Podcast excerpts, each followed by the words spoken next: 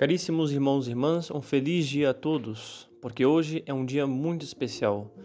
Hoje celebramos a memória de São José de Anchieta. Ele nasceu em Coimbra em 1564. Foi um padre jesuíta que veio para evangelizar nossas terras, ainda como candidato ao sacerdócio, onde tinha apenas 16 anos, mas um espírito missionário surpreendente. Ele foi ordenado sacerdote aqui no Brasil e era dotado de virtudes extraordinárias que deixaram muitos exemplos a seguir, desde a dedicação à salvação das almas até a sua filial devoção à Virgem Maria.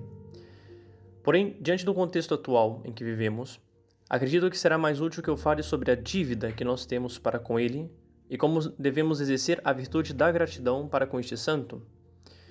Por que digo isso? Porque São José de Anchieta foi o fundador da cidade de São Paulo como isso pode ser constatado no lugar histórico chamado Pátio do Colégio, que se encontra no centro da cidade, fundado pelo próprio padre Anchieta. E foi ele quem escreveu a primeira gramática em tupi, abrindo assim as portas para a evangelização destas terras.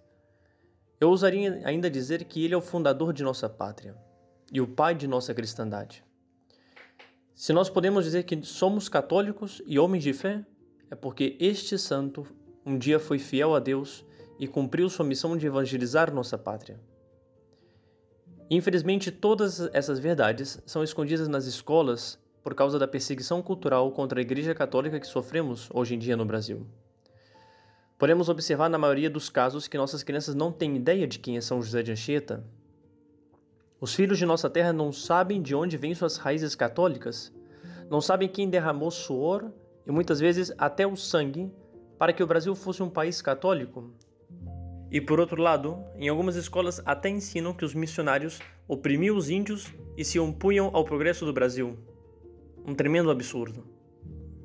Por isso que digo a vocês que nós temos uma grande dívida para com estes missionários, e de modo especial com São José de Anchieta, e temos o dever de mostrar nossa gratidão. Porém, essa gratidão deve ser generosa, não em um simples muito obrigado, e sim praticar atos que mostram como somos agradecidos pelo trabalho que fizeram.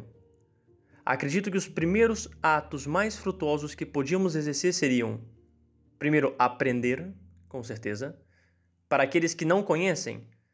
Por isso indico livros como Obras do Padre José Maria Iraburu e as, e as próprias cartas de São José de Anchieta para lerem e conhecerem quem é este grande missionário e como era a missão dele aqui no Brasil.